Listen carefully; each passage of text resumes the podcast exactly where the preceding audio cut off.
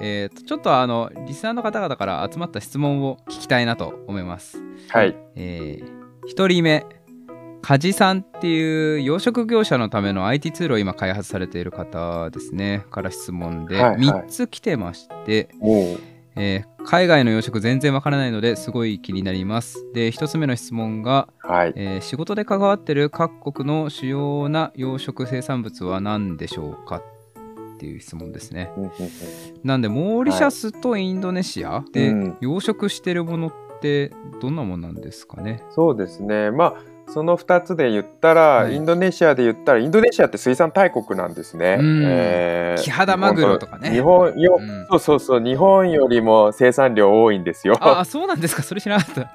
そうですよ。え世界の水産物の生産量で言ったら日本より全多いんー、ですよ。えで、あの生産しているもの、海で言ったら、ハタとか、ん。えーカンパチとか、あカンパチも育ててるんですね。はい、はい、あと、えーマングローブガザミとか、ああマッドクラブ。タイ、タイ系のあのシーブリームとかね、えー、クロダイみたいのとか、ヘダイとか、ももう結構ありとあらゆる結構海産物、えーやってますよ、インドネシアは。ああそうなんですね。あすごいな。淡水で言ったらナマズとか、テラピアとかう、ーん。コイとか。イインドネシアは本当に日本より多分魚種、育てられる魚種多いんじゃないですかね。えーやっぱり環境もあると思いますけど。あんまりでもインドネシア産のこういう養殖魚っていうのは日本で見かけないですねうん、。そうですね。結構中国とかに行ってますかね。あとこう、あの、ハタとかは、まあ、はい香港とか。マレ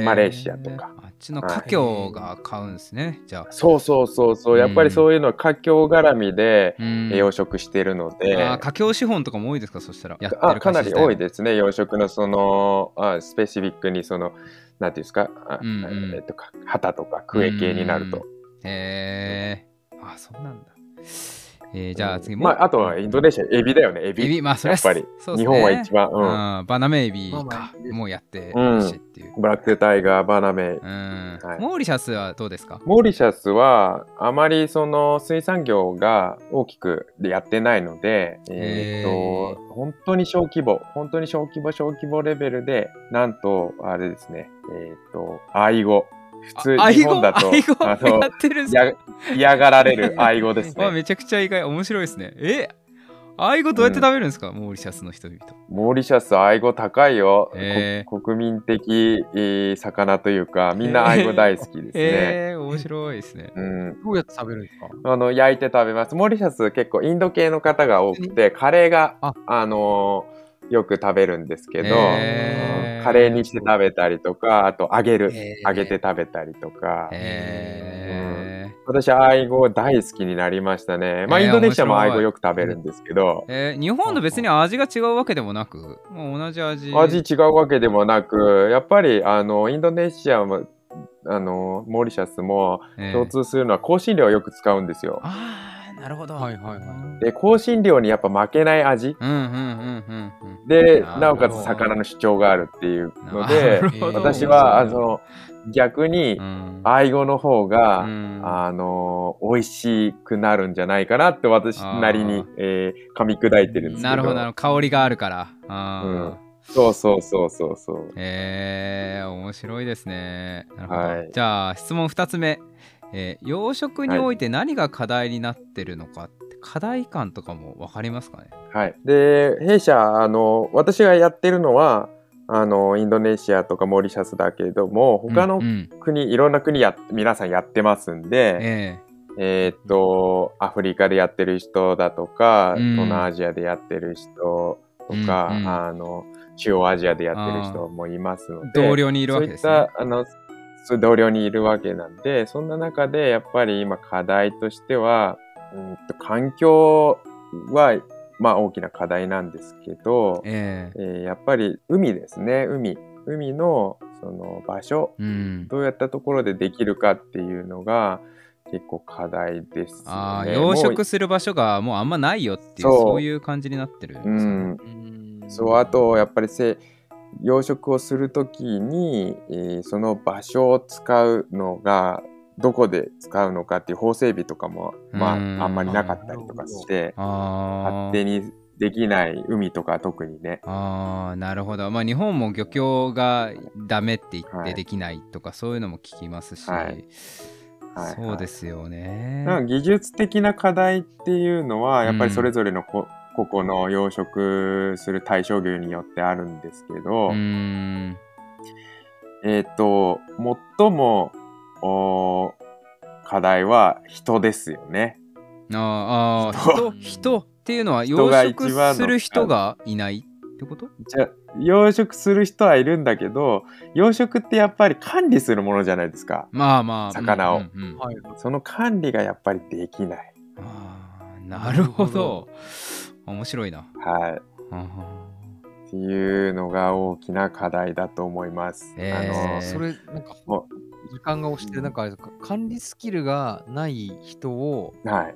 指導するのって、うん。どうするんですか？もう、つきっきりでやるんですか？確かに御社コンサルするんですか？ここの分野も研修をしたりとかするんですかね？はい。もう研修ももちろんするし、はい。えー、なんていうマインドセットもするし、はいはい。うん。あとは本当にメリットを感じてくれないとやっぱり悪い道にそれていってしまうので、うんやっぱり本当に儲かるとか、うん。そういったところをしっかり実感してもらううん。ためのパイロットプロジェクトをしたりとか、なるほど。やっぱり成功体験っていうのがなやっぱりないと人間大きくなれないじゃないですか。うん。はいはい。うん。だからその成功体験のきっかけを、まあ、養殖に関してですね、まあ、養殖に限らず、うん。そういった場を作ったりっていうのは非常に重要なマインドセットにもなるしプロジェクトの運営管理にもつながっていくので、え。えー人づくり。っえ。ていうのは最終的に一番のあ重要なすごいね。そんなこともやってるんですね。ところですね。すごい、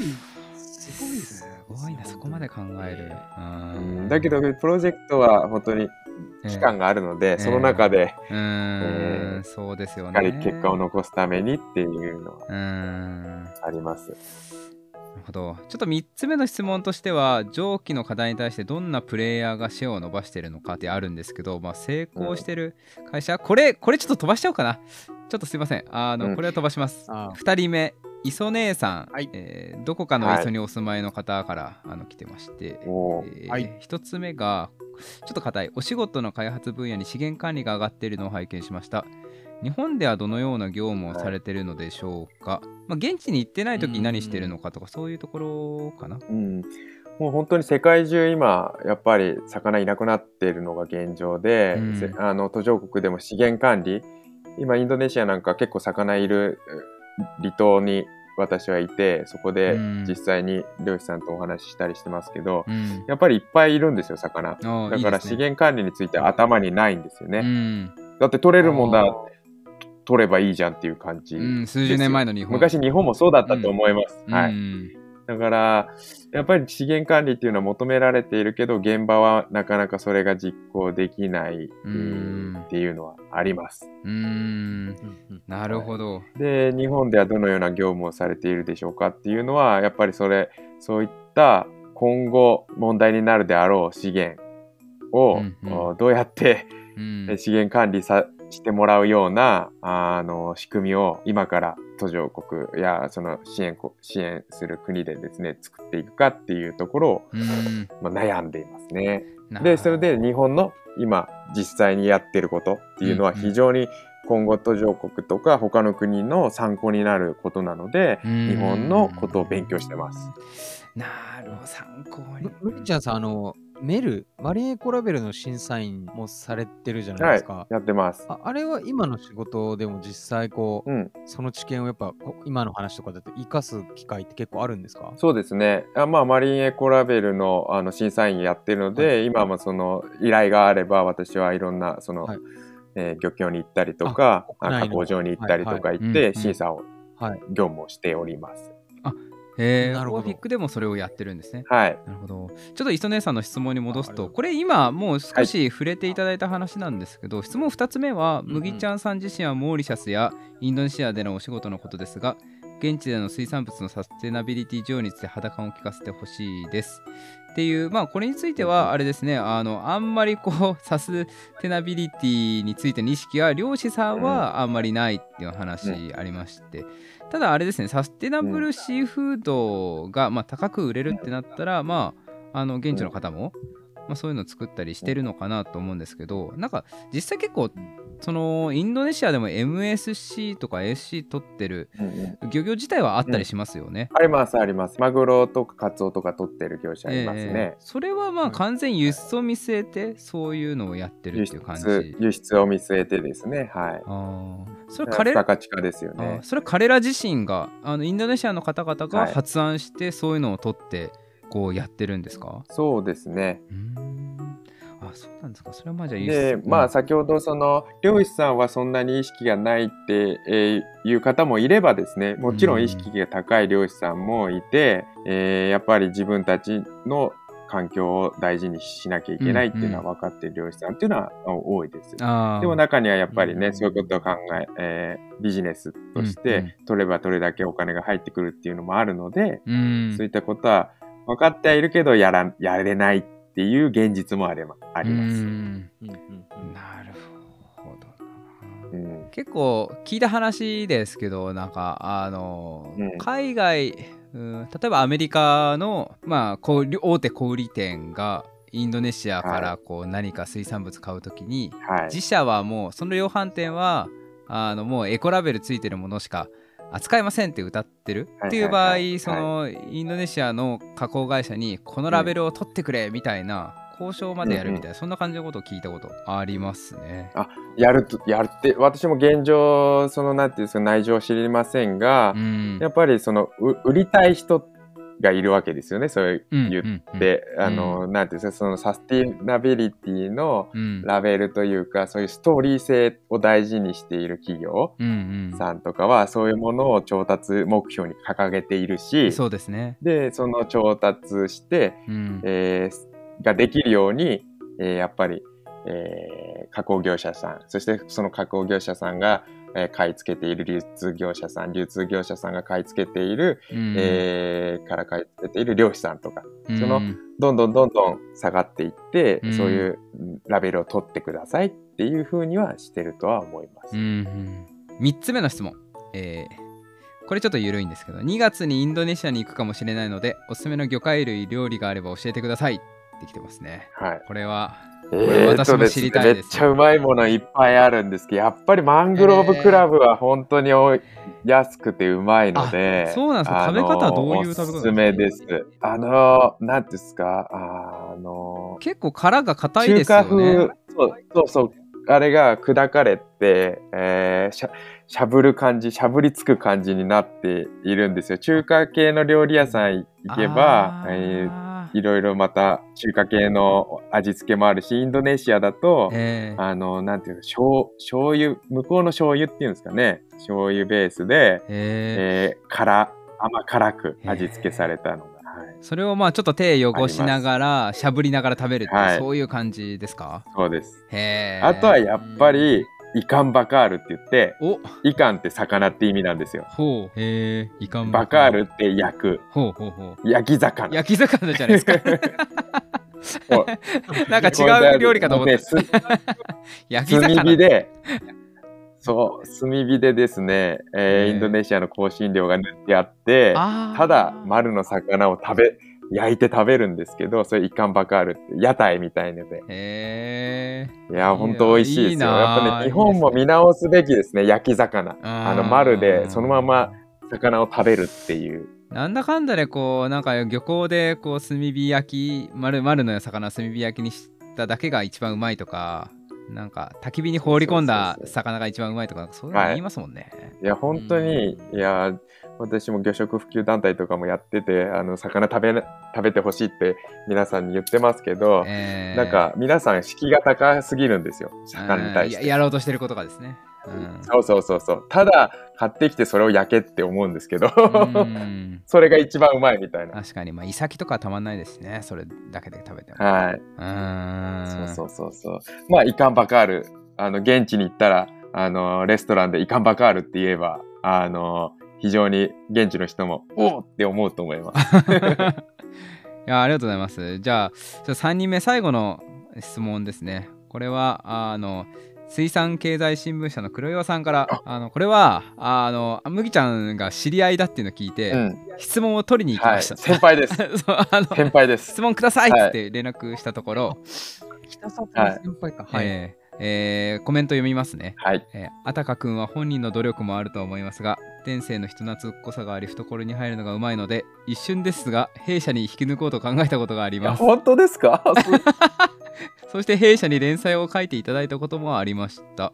はい。そうなんですね。水経に書いてたんですね連載を。はい、スイカ屋に連載、あの、浪江町の支援をしている時にですね、うんうんうん。えー浪江の現場漁師さんとよくずっと付き合っていましたので、毎日。えーで、そこで私が驚いたことを、はい。あの、記事にして、へえ面白い。えーコラムみたいなやつですねじゃあ。そうです。あーで、えー、と黒岩さんからの、えー連載を書いていただいた当時彼はマリノフォーラム21に所属しており、うんうん。福島県浪江町の漁業復興に尽力していました。まあ今の話ですね。そうそうそう。で質問ですね、まだ浪江町とのつながりがあるのであれば現地でどんな人がどんな風に漁業で頑張っているのかを教えてほしいです。とのことですね。はい。これ取材に行こうとしますよ黒岩さん。完全に。取材対象取取材ネタを。そうそうそう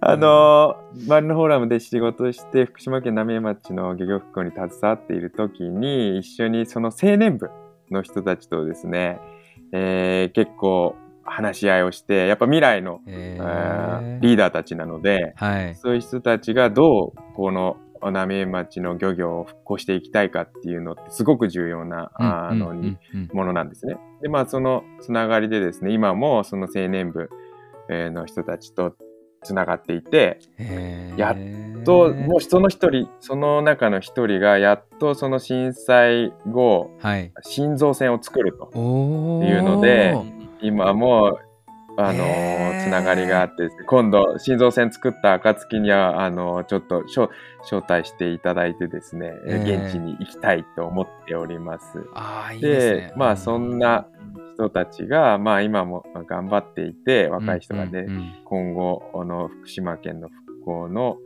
まあ、非常にリーダー的な存在となっていくんだろうなと思っています。い。やーなるほど。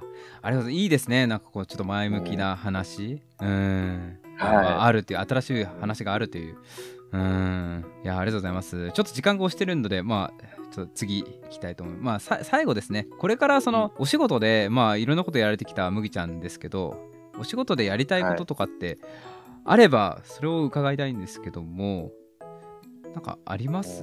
なんか国内に目を向けるか海外に目を向けるかって実際どっちやりたいとかってあります？いや、もうどっちでもどっ、ちでもなんですね。あの、うん。私ができれば、できることは何でもやりたいと思っていて、今までもやっていて、うん。まあ、たまたまね、今、海外のあ事業、まあ、あのーやりたいっていうのがあってやってますけど、国内でも全然やれることをやりたいと思っています。うん。でやっぱり自分のできることで困っている人や悩んでいる人がいれば、それに手を差し伸べるというか、うん。まあ、自分が協力できれば一番いいなと思っていますので、うん。なので、常に自分のスキルを高めていきたいな、自分の知識を高めていきたいなとは思っています。うん。まあ、その中でね、はい。まあ、あの、稼げればいいと思ってますんで、まあ、子供も3人いるので、稼ぎながらできることを、大家族。うん。はい。大事ですね。いやー話聞いていてあれですね。なんか結構もうちょっとなんか公共的なマインドで動いてると思ったらベース好奇心なんですね。なんかだからそうですごいね。あの、なんんか結局はそこ、そこですね。だからなんかやっぱ楽しんで仕事してる感もあるし、まあ、その楽しさが、うん。あーなんか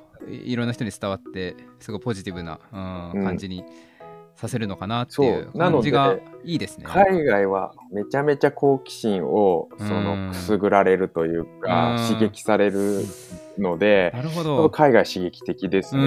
んなんか社会課題とかそう人助けとかそっちかと思,、思いきや、まあ、それはもちろんあるんだと思うんですけど、うん。いいですねなんかキラキラしてて ワクワクしてる感じがいいです。じゃあ、えっ、と、はい今回あれですね、あの、今回ラジオ収録に乗っていただいたきっかけが、麦ちゃんが私に、あの、オアフィック株式会社がうん今中途採用をしてるから、なんかいい人紹介してくれよっていうのが、連絡あったのがきっかけで、まあ収録することになったんですよね。そうなんです。ええなのでちょっとその、まあ、せっかくなので、オアフィック株式会社のその採用について、詳細を教えていただいてもよろしいでしょうか？はい、あのですね、まあ本当にあの先ほどからお話ししているように、もう世界の水産業で活躍したい人材募集中です。うんで、正社員なので、えーやる気と情熱がある方であればですね、誰でも 募集中ですので、うん間口が広い。えーぜひぜひ、間口広いです。うんで重要重要なのはある程度は英語はあー必要なので、うん。まあ、TOEIC で言うと730点以上が理想ですが、うん。まあ、入ってからでもいいので、おーえーまあ、やる気と情熱と水産の知識があればですね、えー誰でも入っていただいて、えーうん。やっていただきたいなと思っております。